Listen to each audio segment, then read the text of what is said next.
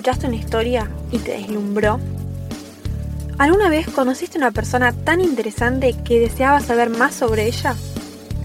¿Alguna vez te preguntaste en qué andan los argentinos?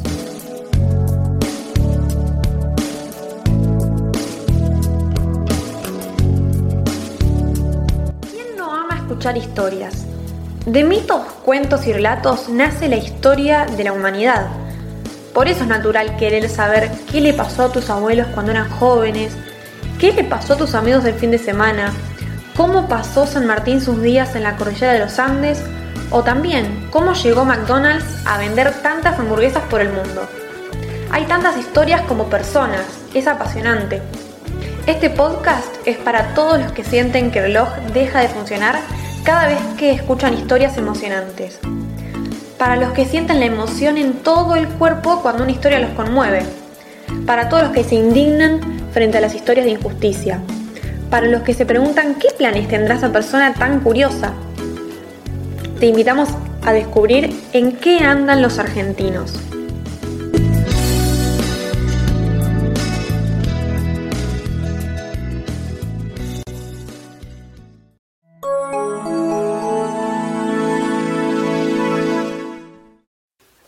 ¿Cómo andan todos? Mi nombre es Juliana Treza y les doy la bienvenida a un nuevo episodio de En qué andan los argentinos. Hoy arrancamos distinto, con una pregunta. ¿Cómo se llevan con los videojuegos? Este es un tema con opiniones diversas, ¿no? Todos conocemos a alguien que puede quedarse horas y horas detrás de una pantalla, jugando, con los auriculares puestos, aislados del exterior, ¿no? Por esto mismo es que muchos, sobre todo madres y padres, consideran que los videojuegos son una pérdida de tiempo. Pero pienso, si todos los chicos y adolescentes tuvieran la posibilidad de ganar millones de dólares por jugar al Fortnite, por ejemplo, como le pasó al adolescente Tiago Lapp, ahí la opinión de los padres seguramente sería otra, ¿no? Probablemente se pongan a jugar ellos. Hoy les traigo otro punto de vista sobre los videojuegos, el de Daniel Simmons. No vamos a hablar sobre el Free Fire, el GTA o el Fortnite, que son los más conocidos en el mundo. Para Daniel Simmons, los videojuegos son un medio de expresión, de desahogo. Él tiene 26 años, vive en el Bajo Flores, en Buenos Aires. Lanzó su primer videojuego, Bildo, hace casi 3 años, en el 2017 y ahora está en pleno desarrollo del segundo videojuego, que está en una fase de prueba en una plataforma, en una tienda que se llama Steam. Y el juego se llama Deeply Dark. La historia detrás es muy emocionante, por eso elegimos entrevistarlo para en qué andan los argentinos. Los juegos, para Daniel Simons, son una metáfora de vida, Daniel Simons no decidió dedicarse a diseñar videojuegos de un día para el otro, ni porque sí. Él asegura que los videojuegos le salvaron la vida, de verdad, son su pasión. Esto lo explica también en su charla TED, que se llama ¿Los videojuegos pueden cambiarte la vida? Eh, la encuentran en YouTube, si la quieren escuchar. Él tuvo una infancia difícil. Su mamá se quitó la vida cuando él y sus hermanos eran chicos, su papá se pasaba el día trabajando, pero fue justamente su papá que un día compró una consola de videojuegos, la llevó a su casa y ¿quién hubiera pensado que ese día y ese aparato significaron un antes y un después en la vida de Daniel Simmons? Pero vamos de a poco. Ahora nuestro entrevistado va a contarnos de qué se tratan sus videojuegos, Bildo y Deeply Dark, y cómo plasma sus sentimientos y experiencias de vida en los videojuegos. El juego de Bildo, que es el primer juego que yo hice, el protagonista vive en un mundo oscuro y tiene que encontrar colores para eh, crear luz y vencer a la oscuridad. Y lo utilicé como una especie de donde yo buscaba lo que sentía, lo que tenía en la cabeza y y es muy importante porque como medio de arte uno va transmitiendo estos mensajes, ¿no? El último juego ahora que estamos desarrollando, que es Liquidar, cuenta la historia de una de un niviano, un personaje que no puede crear colores, que está maldito, que está corrupto desde muy pequeño, es huérfano y misteriosamente encontró un guantelete que le permite crear esos colores de la nada y perdió la memoria. Así que el jugador tiene que sobrevivir en un ambiente muy hostil y tratar de recuperar la, memoria para entender por qué, por qué tiene en su mano un guantelete legendario, ¿no?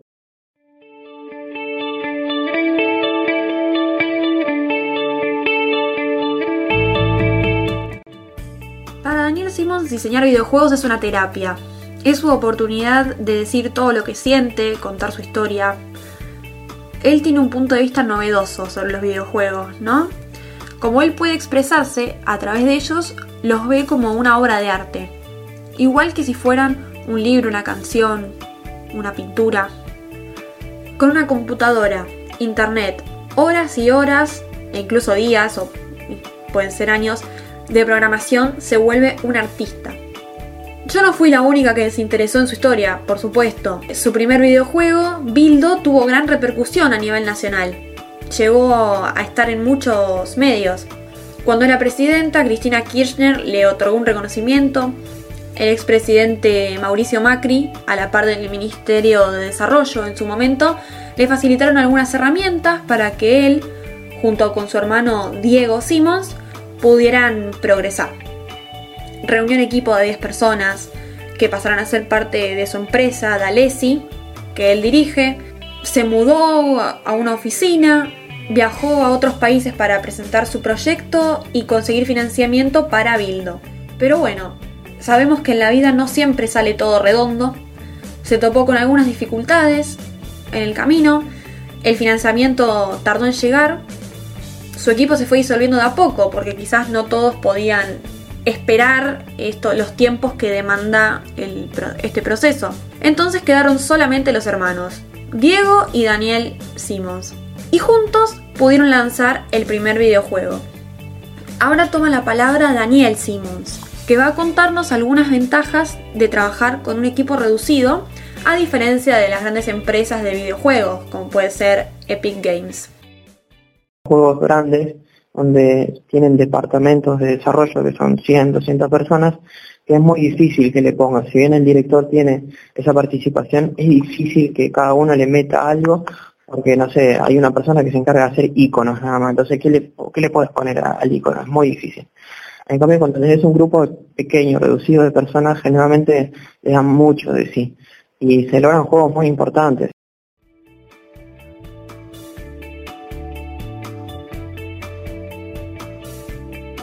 Para el entrevistado de hoy, de En qué andan los argentinos, es fundamental que sus proyectos reflejen algo personal.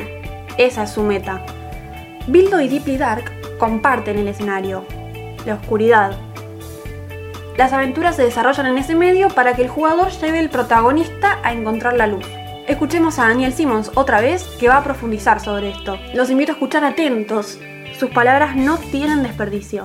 Me da pie a mí poder contar y expresar todo lo que yo por mi parte puedo llegar a sentir en mi vida a través del personaje. Para poner en contexto, en, el universo donde se desarrolla el juego, la luz y la oscuridad afectan a los personajes solo a través de pensamientos. Lo ataca en la mente, teniendo pensamientos negativos, depresión, ansiedad, egoísmo, y, al revés también con, el tema de la luz.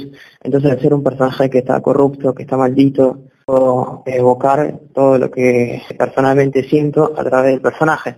La profesora de literatura, antes o después de leer un libro, seguramente nos hacía investigar sobre la biografía del autor, ¿no? Al principio, a mí en particular, me pareció una pérdida de tiempo. Pero después entendí que no. Cuando empezaba a relacionar la historia detrás del autor con el libro, me cerraban muchas cosas. Entendía ese relato de otra manera. Eso con todo tipo de, de arte. Entender esa conexión entre el creador y su obra le agrega un valor distinto.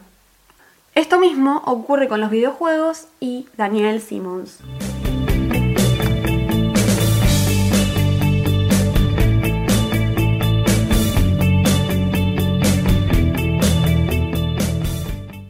Puede interesarles a quienes no están muy involucrados en el mundo de los videojuegos. Daniel Simmons le explicó a En qué aman los argentinos qué ingredientes no le pueden faltar a un buen juego. Una buena película tiene una, una historia bastante interesante, personajes interesantes, eh, algo que no, no termina de entender, algo que te cautiva, que te atrapa, que quieres saber cómo termina. Ahora también, imagínate en un libro, por ejemplo, también puede pasar exactamente lo mismo. Ahora eh, a eso le agregas también música, el último condimento que no tiene ninguno de los otros ámbitos es la interacción y eso es lo más importante porque le agrega un 50% del usuario que te hace sentir como que estoy participando. En la película simplemente mirás y ves lo que está pasando y no puedes hacer nada para cambiarlo. En un juego vos estás manejando al protagonista, entonces puedes hacer que se muera, puedes hacer que se equivoque, puedes cambiar la experiencia del juego, de lo que está viviendo, de lo que está pasando en el momento.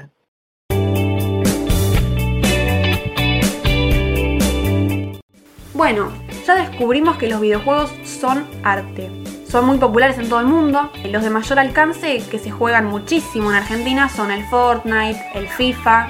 Tienen la base de sus oficinas en Norteamérica, en Oriente. Entonces nos preguntamos, ¿qué desafíos tiene hoy una persona o una empresa pequeña en Latinoamérica y en Argentina en particular que desarrolló un videojuego de forma independiente?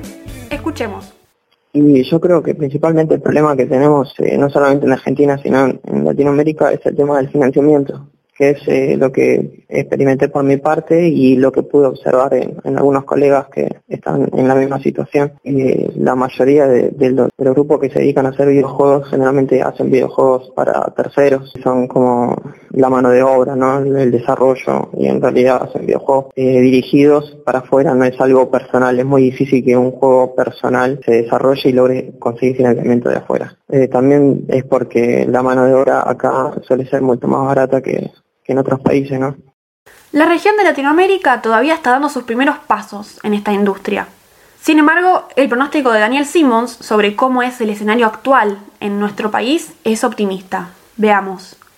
Sí, estoy viendo que hay un notable crecimiento en la cantidad de chicos que quieren dedicarse a la industria. También las, instituciones que, que tienen que ver con la educación cada vez están agregando más al ámbito del desarrollo de videojuegos y eso me parece genial. Creo que está en pañales todavía la industria y que de a poco está encontrando su hueco. Sí, a nivel global creo que se están presentando un montón de situaciones que favorecen a los desarrolladores independientes. Eh, cada vez se hacen más general las herramientas, se vuelven gratis, así que cada vez se está facilitando el acceso a herramientas que permiten eh, generar juegos de mayor calidad. así que hoy en día cualquier persona que quiera hacer un videojuego y que tenga una idea interesante, con mucho esfuerzo lo puede lograr. No hace falta contar con mucho dinero, sí, mucho esfuerzo, la verdad. Pero hoy en día existen las herramientas para poder lograrlo.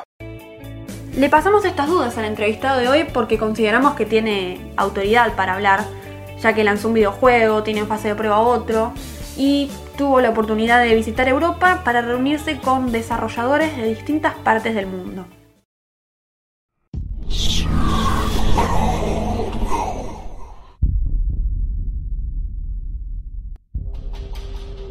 Estamos escuchando de fondo el tráiler de Deeply Dark, el segundo videojuego de Daniel Simmons. Mientras tanto, hagamos un repaso. Bildo se llama el primer videojuego que diseñó Daniel Simmons para su empresa, Dalesi. Está disponible para descargar en la tienda de juegos Steam para quien lo quiera jugar. Su segundo videojuego, Deeply Dark, está pensado para personas desde los 14 años en adelante. Este está en acceso anticipado, también en Steam. Esto quiere decir que está en una fase de prueba para que los usuarios den feedback sobre la experiencia del juego y así poder lanzarlo oficialmente. Yo les recomiendo que busquen su canal de YouTube, Dalesi, con S. Ahí pueden encontrar más sobre los personajes de los juegos y otro tipo de contenido. Vamos cerrando casi el programa de hoy le preguntamos a Daniel Simmons cómo vive este nuevo proceso de Deeply Dark y qué tiene pensado para más adelante. Por ahora estoy con, con los juegos, pero sí me gustaría mucho dirigir una película. Pero nada, de a poco, o sea, sé que los juegos ya es bastante difícil. Lo que me pasó con Bill es que las cosas cambian mucho. Me di cuenta como, como todo cambia y que tanto pensar en el futuro y, o estar pensando en el pasado solía disfrutar un poco el presente y, no quiero que me pase esta vez con, con Dipligar, así que cada vez que estoy desarrollando el juego, cada vez que estamos haciendo un video, trato de disfrutarlo al 100%, trato de, de que salga lo mejor posible y de ser feliz con eso. Ya veré, ya me fijaré, ya tendré tiempo.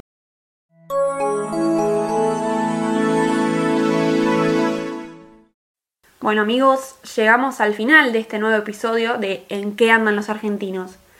Hoy nos metimos un poco en un mundo que personalmente desconocía, el de los videojuegos, y aprendimos que también pueden ser arte. Es un universo que traspasa las pantallas. Daniel Simons nos demostró que se puede ir más allá de lo comercial en este rubro, y no en todos los casos es una pérdida de tiempo, ¿no? Espero que hayan disfrutado tanto como yo esta charla con Daniel Simons. Como siempre les dejamos las redes sociales, arroba Daniel X Simons en Instagram y Dalesi en YouTube. Cuando entren a su Instagram van a ver que en su descripción dejó plasmado un deseo que tiene, cambiar el mundo con un videojuego. Por eso, para cerrar el podcast, les dejo que escuchen del propio Daniel Simons qué quiere decir eso.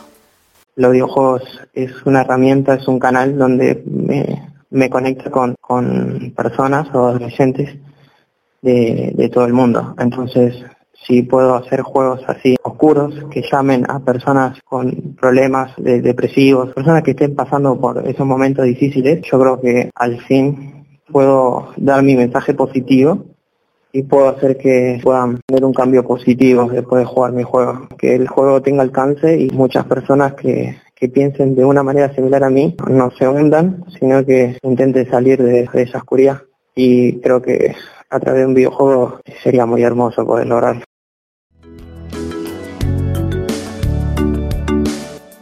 Ahora sí, llegamos al final de un nuevo episodio de En qué andan los argentinos. No olviden que si quieren comentarme en qué andan ustedes, pueden escribir a nuestras redes arroba los argentinos.